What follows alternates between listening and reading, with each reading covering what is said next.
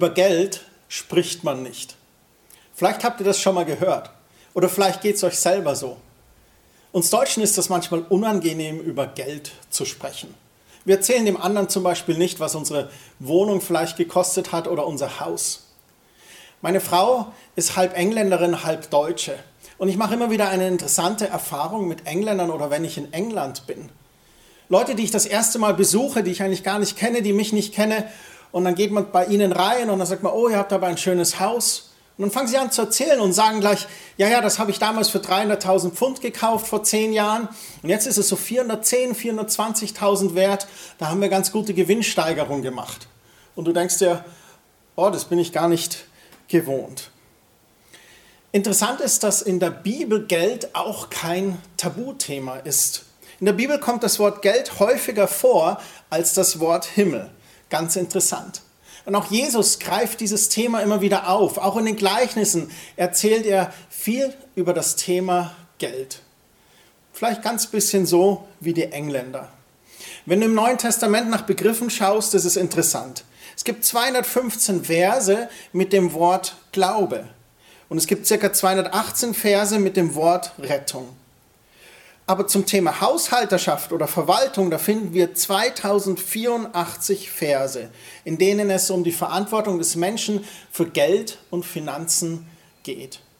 Ganz interessant ist es auch bei den Gleichnissen von Jesus. Insgesamt 38 Gleichnisse, in denen Jesus erzählt. Und ratet mal, in wie vielen es darin um Geld oder um Verwaltung geht. Es sind 16. 16 von 38 Gleichnissen.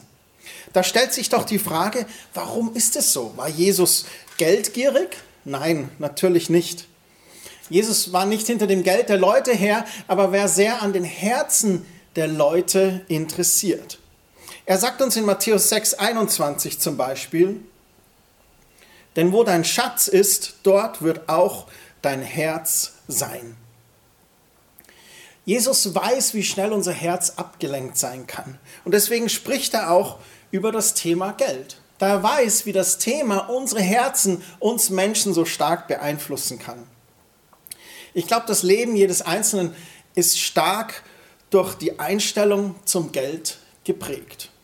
Man sagt ja auch, am Geldbeutel zeigt sich die Freundschaft. Ganz interessant ist zum Beispiel, der Hauptgrund aller Ehescheidungen ist zu 50 Prozent das Thema Geld, der falsche Umgang mit dem Geld, Uneinigkeit darüber, wofür man das Geld ausgibt oder weil man sich in zu hohe Schulden gelebt hat. Und das führt zum Streit und in 50 Prozent der Scheidungen ist das der Grund. Und selbst dort, wo viele Menschen Gott darin vertrauen, dass er sie versorgt, geht die Rechnung am Monatsende nicht auf. Man ignoriert vielleicht biblische Prinzipien über den Umgang mit Geld, wie das Prinzip von Saat und Ernte. Oder man hat nie gelernt, mit Geld richtig umzugehen. Allein deswegen ist es wichtig, sich auch Weisheit aus Gottes Wort über den Umgang mit Geld zu holen. Nun, warum ist es überhaupt wichtig? Nun, ich glaube, es gibt ein paar Prinzipien, die wichtig sind im Leben. Ich möchte mal ein Beispiel euch nehmen zu einem anderen Thema aus der Bibel, zum Beispiel zum Thema unter Gottes Schutz zu sein. Gott sagt, er beschützt uns. Er gibt seinen Engeln Befehl, uns zu bewahren.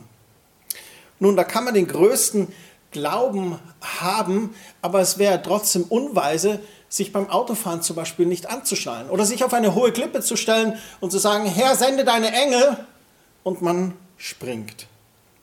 Das würde schief gehen, selbst wenn man darauf vertraut, dass Gott einen auffängt. Und im Umgang mit Geld ist es das Gleiche. Es ist eine Sache, Gott für Versorgung zu vertrauen, aber eine andere, mit Geld richtig umzugehen. Und so ist es auch sinnvoll, unsere Finanzen mit Hilfe eines Haushaltsplanes zum Beispiel zu verwalten. Und auf der anderen Seite wollen wir auch vom Heiligen Geist darin geführt werden, welche Posten überhaupt in dieses Budget hineingehören. Was ist Gottes Meinung? Ich glaube, er interessiert sich für alles, was unser Leben betrifft. Und so eben auch über die Verwaltung unserer Ressourcen und den Umgang mit unserem Geld. Lasst uns gemeinsam in die Bibel schauen, was Jesus über das Geld denn so zu sagen hatte. Ganz interessant ist, dass er darüber spricht, welche Macht hinter dem Geld liegt. Und da gibt es einen prägnanten Vers in Matthäus 6, Vers 24. Niemand kann zwei Herren gleichzeitig dienen. Wer dem einen richtig dienen will, wird sich um die Wünsche des anderen nicht kümmern können. Er wird sich für den einen einsetzen und den anderen vernachlässigen. Auch ihr könnt nicht gleichzeitig für Gott und das Geld, den Mammon, leben. Was meinte Jesus, als er sagte, ihr könnt nicht gleichzeitig für Gott und den Mammon leben? Wer oder was ist dieser Mammon? Einige deutsche Bibelübersetzungen ersetzen in dem oben zitierten Vers das Wort Geld durch das Wort Mammon. Hat dieses Wort noch eine andere Bedeutung, die wir vielleicht nicht kennen? Das Wort Mammon, das leitet sich ursprünglich vom aramäischen Wort Mammona ab. Das bedeutet Vermögen oder Besitz. Eine andere Quelle sagt auch, dass es vom aramäischen Wort Amman abstammt.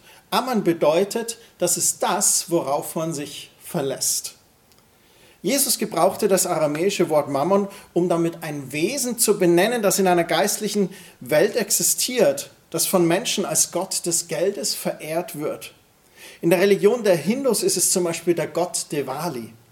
Buddhisten haben sogar mehrere Götter, denen sie Brandopfer in Form von Papiergeld darbringen. Sie wollen die Geldgötter besänftigen, indem sie Geldopfer darbringen und das Geld verbrennen. Es kann sehr gut sein, dass Jesus auch solch einen Götzen meinte. Und Jesus stellt das Geld oder den Mammon in direkten Gegensatz zu Gott. Geld konkurriert mit Gott.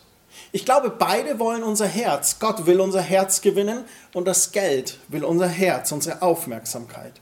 Und als Jesus sagte, dass man nicht Gott und dem Mammon gemeinsam dienen kann, da verbietet er dies erstmal gar nicht. Er stellt vielmehr die Unmöglichkeit fest, es überhaupt zu tun. Gott und Mammon, das sind zwei Gegensätze. Das ist Ost und West. Das ist Pluspol und Minuspol. Das ist Feuer und Wasser. Um Gott wirklich zu dienen, muss man den Mammon zurückweisen dann wäre die Schlussfolgerung ja, ja, wer an Jesus glaubt, der darf rein gar nichts mit Geld zu tun haben. Nun, in der Vergangenheit und auch heute noch haben manche Christen das so verstanden und sich der Armut verschrieben. Sie leben eine Armutsmentalität. Sie meiden vielleicht jeglichen Kontakt mit Geld, um sich dadurch völlig für Gott hinzugeben.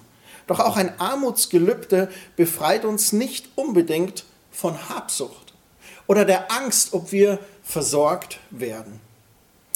Ist ganz interessant. Es zieht sich eigentlich wie ein roter Faden durch die Geschichte Israels, dass sie immer wieder sowohl die Götter der Völker anbeten wollten, in deren Land sie gerade waren, als auch ihren eigenen Gott, Jahwe. Josua hatte zum Beispiel das Volk aufgefordert, nicht beiden zu dienen, sondern eine Entscheidung zu treffen, zu wählen, wem willst du dienen. Beiden zu dienen ist eine Entscheidung gegen Jahwe, sagt Josua. Wir lesen in Josa 24, Vers 15. Wenn es euch aber nicht gefällt, dem Herrn zu dienen, dann entscheidet euch heute, wem ihr gehören wollt. Den Göttern, die eure Vorfahren jenseits des Euphrat verehrt haben, oder den Göttern der Amoriter, in deren Land ihr lebt. Ich aber und meine Familie, wir wollen dem Herrn dienen. Da antwortete das Volk, niemals wollen wir den Herrn verlassen und anderen Göttern dienen. Denn der Herr, unser Gott, war es, der unsere Väter aus der Sklaverei in Ägypten befreit hat. Er hat große Wunder vor den Augen unseres Volkes verbracht. Er hat uns auf dem ganzen Weg beschützt, als wir die Gebiete vieler Völker durchqueren mussten. Der Herr war es, der die Amoriter und alle anderen Völker vertrieben hat, die hier früher gelebt haben. Auch wir wollen ihm dienen. Der Herr ist unser Gott. Und Josua erwiderte, Meint ihr, es sei leicht, dem Herrn zu dienen? Täuscht euch nicht, er ist ein heiliger Gott und will, dass ihr ihm allein gehört. Er wird euch nicht vergeben, wenn ihr ihm untreu werdet und gegen ihn sündet. Wenn ihr den Herrn verlasst und fremden Göttern dient, wird er sich gegen euch wenden. Er wird euch Böses antun und euch vernichten, obwohl er euch vorher Gutes erwiesen hat. Da sagte das Volk, wir wollen trotzdem dem Herrn dienen. Josua antwortete, ihr seid selbst Zeugen dafür, dass ihr euch für den Herrn entschieden habt und ihr ihm gehören wollt. Sie riefen, ja, wir sind Zeugen. Da forderte sie Josua auf, werft alle Götzenfiguren weg, die ihr noch besitzt. Wendet euch ganz dem Herrn, dem Gott Israels zu. Und das Volk antwortete, wir wollen dem Herrn, unserem Gott, dienen und auf ihn hören. Was für eine starke Bibelstelle hier in Josua Kapitel 24. Josua sagt, wir müssen eine Entscheidung treffen. Und er sagt, ich treffe die Entscheidung, ich will meinem Herrn dienen. Und fordert dann das Volk heraus. Und das Volk sagt, ja, wir wollen dem Herrn dienen. Und er sagt, wollt ihr das wirklich? Und sie sagen, ja, wir wollen ihm dienen. Und dann sagt er, wenn ihr ihm dienen wollt, dann zerstört alle Götzenfiguren, die sonst da sind. Mit anderen Worten, nehmt die Dinge vom Thron eures Lebens, die Gott nicht dienen, und setzt Gott auf den Thron eures Lebens. Ich denke, dass auch Jesus seinen Jüngern in Matthäus 6 sagte, dass sie nicht beiden dienen können. Nicht dem falschen Gott Mammon, dem geliebten Geld und dem Gott Jahwe. Sie müssen eine Entscheidung treffen. Ich glaube, dass jeder Geist des Teufels sich wünscht, die Herzen der Menschen zu sich zu ziehen und zu besitzen. Die Menschen von Gott wegzunehmen, die Herzen der Menschen zu rauben. Und ich glaube, das Hauptziel des Geldgeistes, wenn man ihn als Geist bezeichnet oder die Liebe zum Geld, besteht darin, die Anbetung, die Liebe, die Zuneigung, die Loyalität, die eigentlich Gott gebührt, für sich zu gewinnen. Das ist ganz interessant. Dieser Geldgeist arbeitet mit Angst. Der Mammon liebt es, wenn wir unser Geld für mächtig halten, wenn wir glauben, dass das Geld uns versorgt, das Geld uns die Angst nimmt, das Geld uns Sicherheit bringt. In Wirklichkeit hat Geld keine Macht. Lasst mich erklären. Ich glaube, Gott hat Macht. Und dieser Geist des Mammon, die Liebe zum Geld oder die Angst vor dieser Unsicherheit, die hat Macht. Geld selbst ist in dem Sinne machtlos. Die wahre Macht, die hinter unserer finanziellen Versorgung steckt, ist eben entweder Gott oder der Geist des Mammon, die Liebe zum Geld, je nachdem, wem wir dienen wollen. Für wen entscheiden wir uns? Für wen entscheidest du dich? Wem möchtest du dienen? Das Fazit ist, wenn wir den einen lieben, dann werden wir den anderen hassen. Wenn wir dem einen gegenüber loyal sind, dann verachten wir doch das andere. Und wenn wir dem einen dienen, können wir auch nicht dem anderen dienen, wie Jesus gesagt hat. Und wie es in Josa 24 heißt, entscheidet ihr euch heute, wem ihr gehören wollt. Und vor dieser Entscheidung möchte ich euch heute stellen. Wem möchtest du dienen? dem Mammon oder Gott. Wie bei allen Versuchen des Teufels, uns abzulenken, geschieht das oft auf ganz perfide, auf betrügerische, auf geheimnisvolle Weise. Käme der Teufel unverkleidet, dann würden wir gleich wissen, worum es eigentlich geht. Aber seine hauptsächliche Taktik ist es, Menschen unbemerkt zu verführen. Er tut das, indem er zum Beispiel Lügen verbreitet, die von vielen Menschen für die Wahrheit gehalten werden. Und eine dieser Hauptlügen ist eben die, Geld ist Macht oder Geld ist deine Sicherheit. Ein Mensch, der viel Geld hat, wird deshalb auch für mächtig gehalten und ein Mensch mit wenig Geld für machtlos oder auch ohnmächtig, ohne Macht. Der Wert eines Menschen misst sich also an seinem Geld. Und das Gelbe gilt auch für die Währung eines Landes. Wenn der Kurs der Währung eines Landes stabil ist, dann halten wir diesen Staat auch für mächtig. Der Mammon verführt die Menschen dazu, dem Geld einen unverhältnismäßig hohen Wert zuzuschreiben. Wenn die Leute glauben, dass das Geld Macht hat, dann sind sie versucht, das Geld zu lieben. Und diese Liebe zum Geld führt zu vielen Arten böser Handlungen. Es ist ganz interessant, was Paulus hier an Timotheus im ersten Brief, Kapitel 6, Vers 10 schreibt. Denn alles Böse wächst aus der Habgier. Schon so mancher ist ihr verfallen und hat dadurch seinen Glauben verloren. Wie viel Not und Leid hätte er sich ersparen können? Nun, Christen, die der Lüge glauben, dass Geld Macht hat, die lassen zu, dass ihre Entscheidungen im Leben durch das Geld getroffen werden und eben nicht durch Gott. Sie fürchten den Mangel an Geld und treffen deswegen ihre Entscheidungen aufgrund der Menge an Geld, die da ist. Oder vertrauen wir Gott? Vertrauen wir, dass er der Versorger ist? Und treffen wir unsere Entscheidungen anhand seiner Werte? Nun, eine logische Folge dieser Annahme ist die weit verbreitete Lüge, die Quelle meiner Versorgung ist mein Arbeitgeber oder mein Ehepartner oder meine Geldanlagen oder mein Fonds oder irgendein anderer Kanal, durch den mir Geld zufließt, vielleicht eine Wohnung, die mich vermiete oder was auch immer. Doch wahr ist vielmehr, dass Gott die Macht hat, dass er ganz alleine die Quelle meiner Versorgung ist. Hier ist natürlich großes Konfliktpotenzial vorhanden.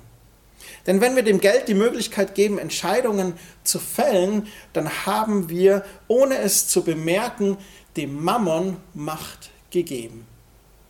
Gott mag uns beauftragen, an einen bestimmten Ort zu gehen oder zum Beispiel Geld für eine missionarische Arbeit zu geben oder unsere Zehntgabe in die Gemeinde zu geben oder irgendetwas Bestimmtes zu tun. Und dann sagen wir auf einmal, oh, ich kann das nicht machen, denn ich habe nicht genug Geld. Oder ich möchte das Geld für etwas anderes nutzen.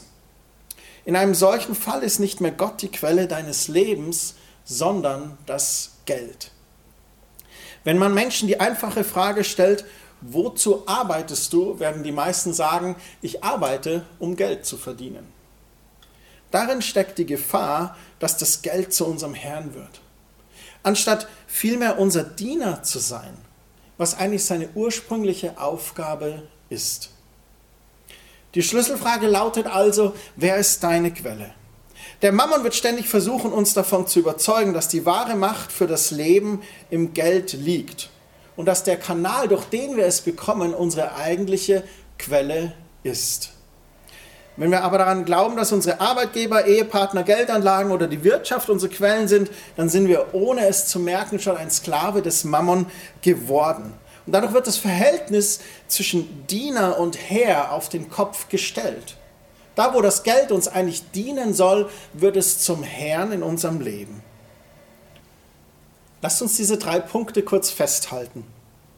Erstens, wenn Gott unsere Quelle ist, dann wird das Geld zu unserem Diener und es muss für Gottes Reich arbeiten und für uns. Zweitens, wenn das Geld unser Diener ist, dann entscheiden wir, was es für uns tut und wir werden immer wissen, wo es gerade ist. Drittens, wenn dagegen das Geld unsere Quelle ist, dann werden wir zum Sklaven des Mammon und werden immer das tun, was unserer Meinung nach notwendig ist, um Geld zu bekommen. Mit anderen Worten, Zweck und Mittel werden vertauscht. Geld sollte richtigerweise ein Mittel sein, mit dem wir Gott dienen, der das Ziel unseres Lebens ist. Ist dem Geld aber die Macht gegeben, Quelle des Lebens zu sein, dann wird Gott zum Mittel und Christen hoffen, durch ihn Geld zu bekommen. Und das ist der feine Unterschied, der nicht immer leicht zu erkennen ist. Wenn Gott wirklich meine Quelle ist, dann ist mein Arbeitgeber, meine Geldanlage, mein Fonds, meine Mieteinnahmen, mein Ehepartner doch nur der Kanal, der die momentane Versorgung fließen lässt. Sollte ich also erfahren, dass ich zum Beispiel meine Anstellung verliere oder die Wirtschaft auf eine Rezession zusteuert oder ich meine Mieteinnahmen verliere oder der Fonds nichts abwirft, dann brauche ich keine panische Angst davor zu haben, nicht mehr versorgt zu werden. Denn Gott, meine Quelle, ist immer noch derselbe. Er ist die Quelle meines Lebens. Er verändert lediglich den Kanal, durch den er mich versorgt. Es gilt also festzuhalten, Gott hat Macht. Der Mammon hat Macht, aber Geld an sich hat keine Macht. Das Geld wird entweder mein Diener oder mein Herr sein, je nachdem, ob ich Gott oder den Mammon diene.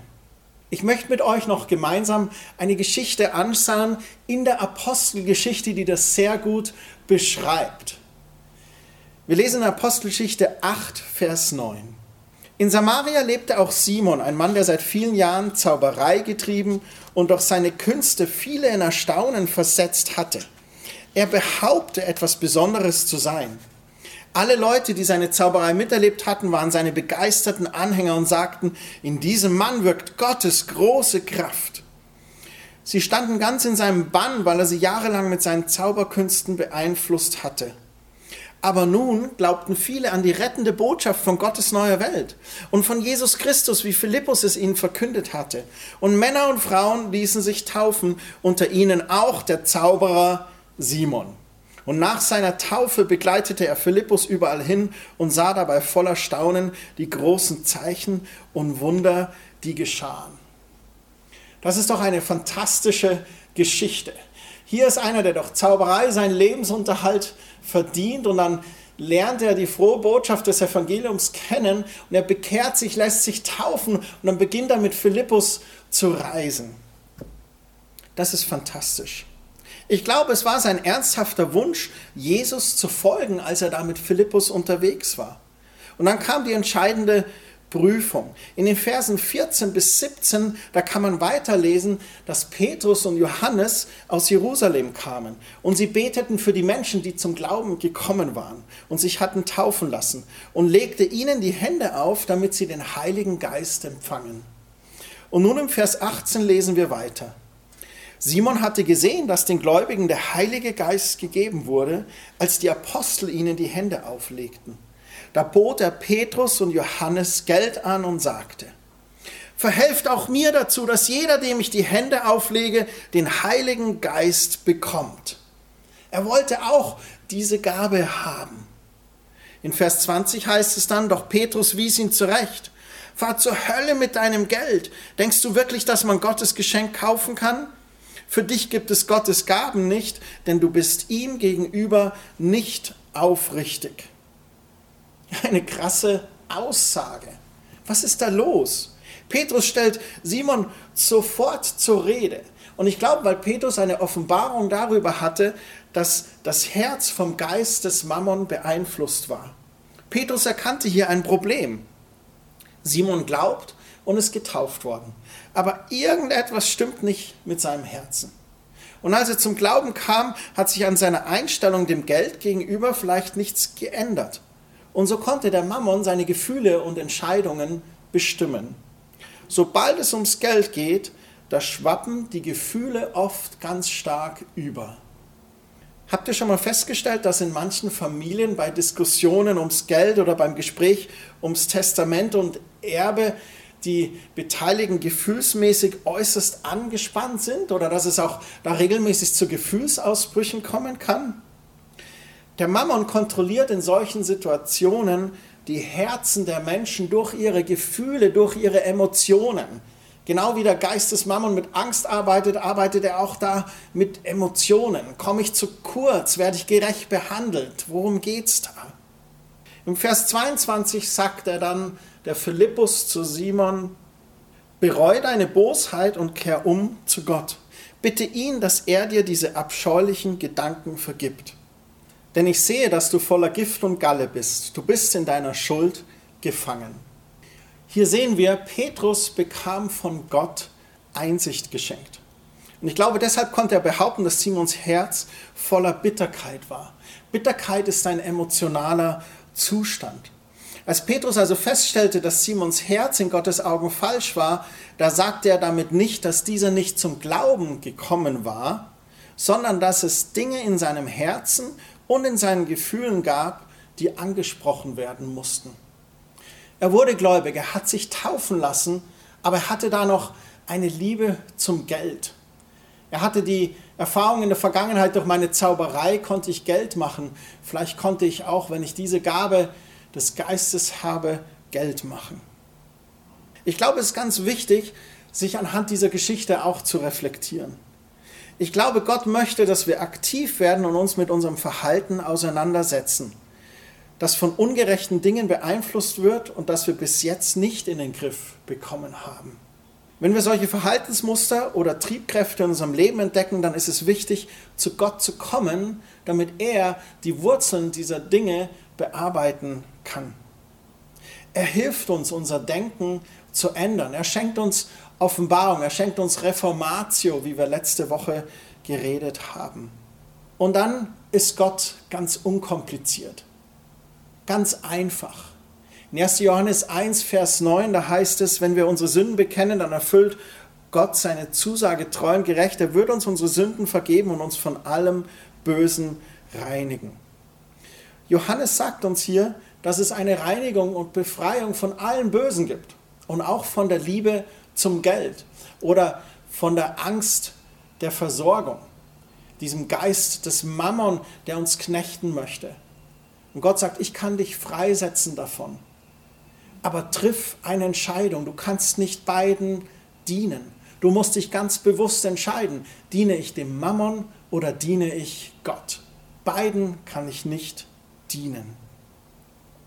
Und so fordert Petrus hier Simon gleich auf, von seinen verkehrten Wegen umzukehren, sein Denken zu verändern und erneuern zu lassen und einfach Buße zu tun. Die Angst vor mangelnder Versorgung, die Liebe zum Geld und all die Bindungen, die durch Geldliebe entstehen, zu erkennen und die vor Gott zu bekennen und um Vergebung zu bitten. In Apostelgeschichte 8 sehen wir einen Simon, der sich unbedingt mit der Ungerechtigkeit in seinem Leben befassen musste, obwohl er zum Glauben gekommen war und auch getauft worden war. Doch er war bestimmt von Liebe zum Geld und zu dem, was er sich damit kaufen konnte. Ich glaube, Jesus möchte uns befreien von diesen Unsicherheiten. Er möchte uns befreien von Geldliebe. Er möchte uns befreien von diesem Geist des Mammon. Er möchte uns davor bewahren, dass sich das in unseren Gefühlen auch einnistet und wir uns dann in Geldliebe verstricken. Ich möchte zusammenfassend heute sagen, erstens, der Mammon möchte erreichen, dass Menschen dem Geld Macht in ihrem Leben einräumen, damit das Geld die Quelle des eigenen Wohlbefindens ist. Dann lieben die Menschen das Geld mehr als Gott und leben aber auch in der Furcht vor Geldmangel, statt in Ehrfurcht vor Gott zu leben. Zweitens, wenn aber Gott unsere Quelle ist, dann wird das Geld zu unserem Diener, mit dessen Hilfe wir die Herrschaft Gottes ausdehnen. Solange wir die wahre Quelle nicht erkennen, werden wir nicht frei davon sein, dem Geld nachzujagen. Aber Gott möchte uns frei machen von dieser Angst und uns segnen mit seiner Versorgung. Über Geld redet man nicht. Habt ihr was gemerkt?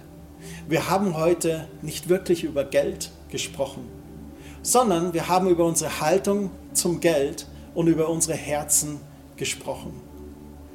Gott segne dich.